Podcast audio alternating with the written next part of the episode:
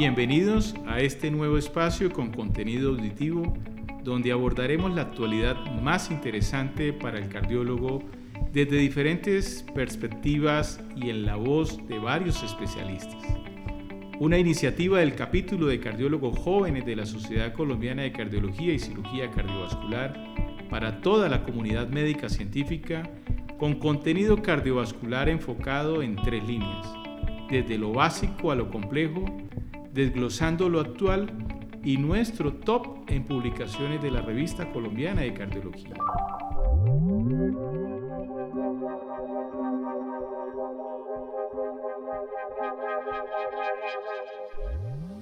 Nuestro tema de hoy, hipertensión pulmonar. Un verdadero reto diagnóstico. Sabemos que la presentación clínica de la hipertensión pulmonar es inespecífica y con frecuencia se superpone con varias otras afecciones. Provoca importantes cargas físicas, sociales, laborales y emocionales entre los pacientes afectados y sus cuidadores por lo cual requerimos de un diagnóstico temprano y el inicio del tratamiento para obtener los mejores resultados. Sin embargo, estamos poco familiarizados con el diagnóstico. Es por eso que en el día de hoy tenemos el grato placer de tener la presencia del doctor Efraín Gómez, quien nos hablará del tema. Bienvenido, doctor Gómez, a nuestro primer podcast de la Sociedad Colombiana de Cardiología y Cirugía Cardiovascular. Bueno, vamos a hacer unos comentarios importantes sobre la hipertensión arterial pulmonar, especialmente a raíz de las nuevas guías de la Sociedad Europea de Cardiología. Definitivamente, la hipertensión arterial pulmonar representa el 1% de una condición rara de la población general. Podemos encontrar hipertensión pulmonar precapilar podemos encontrar hipertensión pulmonar postcapilar. Lo que sí es claro que en la medida en que va aumentando la presión arterial pulmonar media y o la resistencia vascular pulmonar, el riesgo de desarrollo de insuficiencia cardíaca derecha y mortalidad se aumenta en una forma dramática. Definitivamente la definición de, las, de, la, de la Asociación Mundial para el Manejo de la Hipertensión Arterial recomienda definir la hipertensión arterial pulmonar como un aumento de la presión arterial pulmonar media por encima de 20 milímetros de mercurio. Y esa es la base para la definición de la hipertensión pulmonar, que básicamente es una definición hemodinámica. Posteriormente se define la hipertensión arterial pulmonar precapilar, que sería la presión arterial pulmonar media mayor de 20 milímetros de mercurio, con una presión capilar pulmonar menor de 15 y un índice de y una resistencia vascular pulmonar mayor de 2 unidades Wood. Y después vienen la hipertensión arterial pulmonar que se llama hipertensión pulmonar postcapilar aislada, en la cual encontramos presión arterial pulmonar media por encima de 20, una presión capilar pulmonar elevada por encima de 15, con una resistencia vascular pulmonar por debajo de 2. Y la presión pulmonar pre y postcapilar combinada, en la cual sigue existiendo el parámetro de presión arterial pulmonar media mayor de 20 milímetros de mercurio, presión capilar pulmonar por encima de 15 y ahí sí la resistencia vascular pulmonar por encima de 2 unidades Wood. Y se agrega en la definición hemodinámica el componente de la hipertensión pulmonar asociada o con prueba de ejercicio, en la cual hay unas maniobras que se hacen con presión pulmonar media y gasto cardíaco y determinan el balance, el cambio entre el reposo y el ejercicio que cuando es más de 3 milímetros de mercurio se consideraría positiva para investigar unos subgrupos de hipertensión pulmonar. Cuando miramos la definición de la hipertensión pulmonar, que es importante tenerla presente, se clasifica en cinco grupos. Uno, la hipertensión arterial pulmonar, específica, en la cual los, los grupos más relevantes o las etiologías más relevantes está la hipertensión pulmonar idiopática o hereditaria y la asociada a otras condiciones como por ejemplo los cortocircuitos izquierda-derecha que generan, que hacen parte de la hipertensión pulmonar, las asociadas a enfermedad cardíaca, a la enfermedad del colágeno, que también hacen parte importante de este grupo. El otro grupo, es la, esta hipertensión pulmonar del grupo 1 es bastante rara. La hipertensión pulmonar del grupo 2 es la hipertensión pulmonar asociada a enfermedad cardíaca izquierda, en la cual son los dos grupos que mencionamos previo, la postcapilar aislada y la pre y postcapilar combinada, que generalmente son patologías asociadas al miocardio o a las válvulas y no a las patologías asociadas a enfermedades congénitas en términos generales y es la más común de todas las hipertensiones pulmonares. La otra es la hipertensión pulmonar asociada a la enfermedad pulmonar, que ya en la clasificación nueva aparece la hipertensión pulmonar no severa y la hipertensión pulmonar asociada a enfermedad pulmonar severa. Esta también es muy común, dado que la enfermedad pulmonar como tal, enfermedad parenquimatosa pulmonar, es una condición bastante común a nivel mundial. Sigue la cuarta clasificación, que es la hipertensión pulmonar asociada a obstrucción de las arterias pulmonares, que antiguamente se clasificaba como la hipertensión pulmonar tromboembólica crónica. ¿Por qué? Porque otras patologías del circuito de la circulación pulmonar también explican hipertensión pulmonar y se clasifican en este grupo 4 y también son eh, patologías de presentación bastante rara. Y queda el quinto grupo en el cual está la hipertensión pulmonar de origen no claro y o de mecanismos multifactoriales en los cuales ya se aplican y quedan todas las otras que no clasifican en los otros cuatro grupos, como enfermedades con desórdenes sistémicos, o alteraciones hematológicas y también, por fortuna, es una condición también rara. ¿Cómo sería el enfoque diagnóstico de los pacientes con hipertensión pulmonar? Hoy por hoy se insiste en la detección temprana de la hipertensión pulmonar, dado que modifica el pronóstico de los pacientes con hipertensión pulmonar. Entonces, un aspecto importante es tener presente que la presencia de disnea en el esfuerzo, la presencia de fatiga o cansancio muy rápido, o alteraciones como la aparición de la vendomnea, palpitaciones, son parámetros que en el tiempo van aumentando y se van sumando como signos clínicos y síntomas que en su aparición temprana ameritan la investigación de hipertensión pulmonar. Y los síntomas más tardíos ya es aparición de dolor torácico, la aparición, por ejemplo, de, disfonía por alteraciones del laringio recurrente en los pacientes con hipertensión pulmonar severa, el, acortamiento más marcado de la respiración, llegando a síntomas de clase funcional 3 y 4, y la aparición de edema, ascitis, ingurgitación yugular, etc. Hay un aspecto importante en los signos de los pacientes con hipertensión pulmonar. Primero, los signos de eh, aparición que pueden sugerir enfermedades. La presencia de cianosis puede sugerir, por ejemplo, una hipertensión pulmonar asociada a enfermedad cardíaca congénita, o la presencia de un Eisenmenger por la misma consideración, la presencia de un tercer ruido o ritmo de galope ventricular derecho, que significa que ya hay disfunción ventricular derecha y que la hipertensión pulmonar es severa, el soplo tricuspidio de insuficiencia tricuspidia y el soplo diastólico de insuficiencia pulmonar son signos bastante característicos desde el punto de vista semiológico de la presencia de hipertensión pulmonar. Signos ya de congestión, obviamente sería la distensión abdominal, la patomegalia, el edema, la citis, y signos que tienen que ver con el flujo em, eh, anterógrado de la circulación pulmonar, son la presencia, por ejemplo, de cianosis, las extremidades frías, el llenado capilar lento y la presencia de síntomas relacionados como em, la posibilidad de presentar un síncope o un presíncope. Signos que significan características de alguna patología. Por ejemplo, las patologías asociadas a las enfermedades del tejido conectivo, como la esclerodermia, que vamos a encontrar esclerodactilia, el afilamiento de, la, nariz, eh, la pérdida del, contorno de los labios o la rigidez de los labios, etc. Las telangiectasias, la presencia de, de algunas alteraciones como el fenómeno de Raynaud, etcétera, son signos clínicos que en presencia de hipertensión pulmonar podían orientar a alguna etiología. ¿Cuál es el seguimiento diagnóstico? El electrocardiograma, si bien es cierto, encontrar un electrocardiograma normal no significa que no tenga hipertensión pulmonar, hay algunos signos que perfectamente nos pueden orientar, como la desviación del eje a la derecha o los criterios de hipertrofia ventricular derecha con una R alta, con signos de sobrecarga ventricular derecha en las eh, derivaciones precordiales B1, B2, B3. La radiografía de toras puede ser normal, pero también muestra hallazgos de hipertensión pulmonar en etapas tempranas. Las pruebas de función pulmonar pueden determinar y nos ayudan a investigar pacientes con hipertensión pulmonar de origen del grupo 3. El ecocardiograma sin duda alguna es una herramienta diagnóstica que nos permite hacer un tamizaje temprano para la identificación y la búsqueda de investigaciones adicionales para la detección de hipertensión pulmonar y después la identificación de la etiología.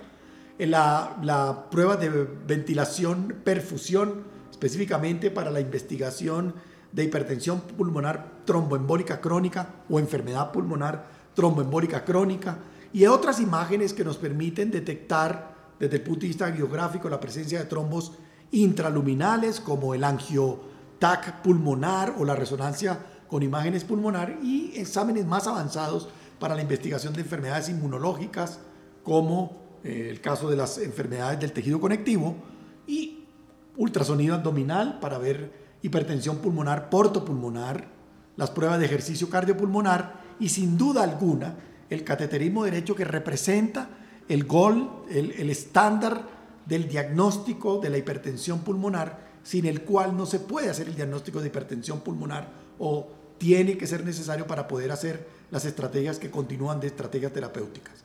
Se utiliza el cateterismo derecho con pruebas de reactividad pulmonar para grupos específicos, como son la hipertensión pulmonar idiopática o la hipertensión pulmonar hereditaria o la inducida por drogas, en cuales serían las únicas que en realidad se recomienda hacer pruebas de reactividad o pruebas de reactividad en las del grupo 2 cuando vamos a considerar un paciente con hipertensión pulmonar y que tenga la posibilidad de ser llevado a trasplante. Y el cateterismo derecho con ejercicio para grupos muy particulares. Pueden ser, por ejemplo, hipertensión pulmonar del grupo 2, la hipertensión pulmonar asociada al paciente con eh, falla cardíaca, con función sistólica preservada o disfunción diastólica severa que esté eh, expresándose con hipertensión pulmonar y no se demuestra en el cateterismo de base inicial, el cateterismo con ejercicio podría ayudarnos a investigar o descartar la posibilidad de este diagnóstico. ¿Qué probabilidad nos da la hipertensión pulmonar para el diagnóstico? En pacientes el ecocardiograma da un, parámetro muy interesante. Si nosotros encontramos una velocidad de flujo tricuspidio, de regurgitación tricuspidia por encima de 3.4, si es así, es altísima probabilidad de hipertensión pulmonar y por lo tanto se debe hacer el paciente pasar a cateterismo derecho para identificarlo y es una indicación clase 1 el cateterismo derecho en el diagnóstico en un paciente que tenga una velocidad de regurgitación tricuspidia por encima de 3.4 de, de 3.4.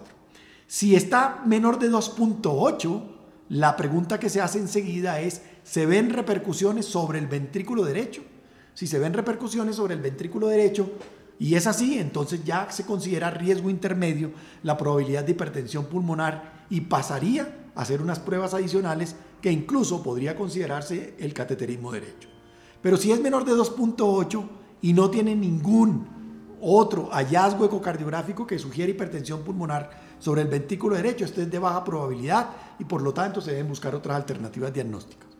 Y si está entre 2.9 y 3.4 de velocidad de regurgitación tricuspidia y hay presencia o no de otros hallazgos ecocardiográficos como hipertrofia ventricular derecha, dilatación de cavidades derechas, etc., se pasa al diagnóstico de probabilidad intermedia y por lo tanto se miran qué otros factores de riesgo contribuyen para hipertensión pulmonar de cualquiera de los grupos y se pasa posteriormente a la investigación de hipertensión pulmonar con el cateterismo derecho para confirmar este diagnóstico. El cateterismo derecho es el gol estándar del diagnóstico y la clasificación de la hipertensión pulmonar. Se utiliza el método de Ficking directo. Es mucho menos eh, validable para el diagnóstico que la termodilución. Sin embargo, las pruebas de termodilución no se deben utilizar cuando se está investigando pacientes con shots. Se deben utilizar el método de FIC para la investigación, para el cateterismo derecho en este grupo de pacientes en particular. Las pruebas de reactividad pulmonar, el propósito de las pruebas de reactividad pulmonar son básicamente para identificar respondedores agudos, quienes podrían ser candidatos específicos para el tratamiento con dosis altas de anticálcicos y sería el único grupo y específicamente se haría o solo se recomienda para pacientes con hipertensión pulmonar idiopática, hipertensión pulmonar hereditaria o inducida por drogas. Las pruebas con qué se hacen? Se hacen con óxido nítrico inhalado, con hilopros inhalado o son las más recomendadas en este momento. Hay pruebas también con epoprostenol intravenoso. Se recomiendan un poco menos con hipoprostenol por el que son un poco más engorrosas desde el punto de vista práctico para realizar estas pruebas y por lo tanto las que han tenido mucho más práctica en la vida real son la utilización de óxido nítrico o hilopros inhalado. Es importante que las pruebas con adenosina ya, están, eh, ya no están indicadas, por lo tanto es importante tenerlo presente, solamente óxido nítrico inhalado o hilopros inhalado o en su consideración si lo consideran porque también está validada con la utilización de epoprostenol intravenoso. ¿Cuándo se considera una prueba de vasoreactividad positiva? Sigue siendo la misma recomendación de las guías anteriores. Una prueba de vasoreactividad es positiva cuando hay una reducción de la presión arterial pulmonar media más de 10 milímetros de mercurio, pero que esa reducción alcance una reducción en el valor absoluto de la presión arterial pulmonar media que esté por debajo de 40 milímetros de mercurio, con un incremento o ninguna alteración del gasto cardíaco y sin presencia de hipotensión de todo el sistema vascular. El cateterismo de ejercicio eh, es el gol estándar para evaluar la hemodinámica pulmonar durante el ejercicio y para definir hipertensión pulmonar durante el ejercicio. La principal razón para hacer un cateterismo derecho con ejercicio es para investigar pacientes con disnea inexplicable y que tengan una hemodinámica al reposo normal con miras a detectar enfermedad vascular, pulmonar o disfunción cardíaca izquierda. Esa es básicamente la razón más importante con la que se acepta hoy en las guías la utilización del cateterismo derecho con ejercicio. En adición a estas pruebas, se recomienda eh, eh, este examen porque nos permite una información que adicionalmente es pronóstica en los pacientes quienes tengan hipertensión pulmonar o quienes tengan hipertensión pulmonar, por ejemplo en el caso de hipertensión pulmonar tromboembólica crónica.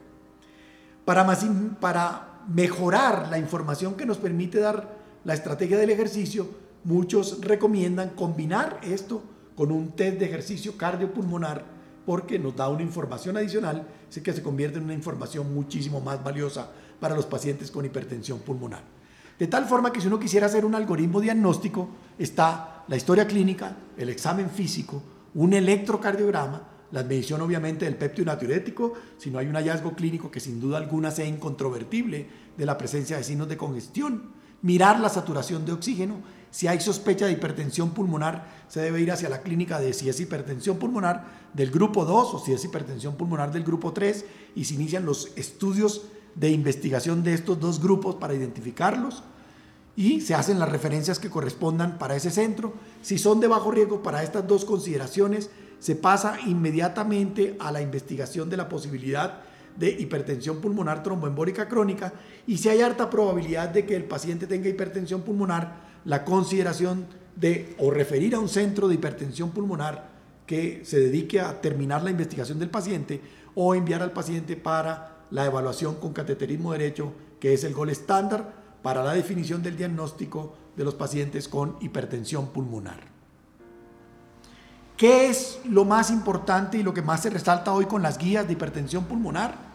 Que definitivamente a pesar del advenimiento de muy buenos tratamientos, que detienen o que frenan o que retardan más bien el pronóstico y el empeoramiento de los pacientes con hipertensión pulmonar.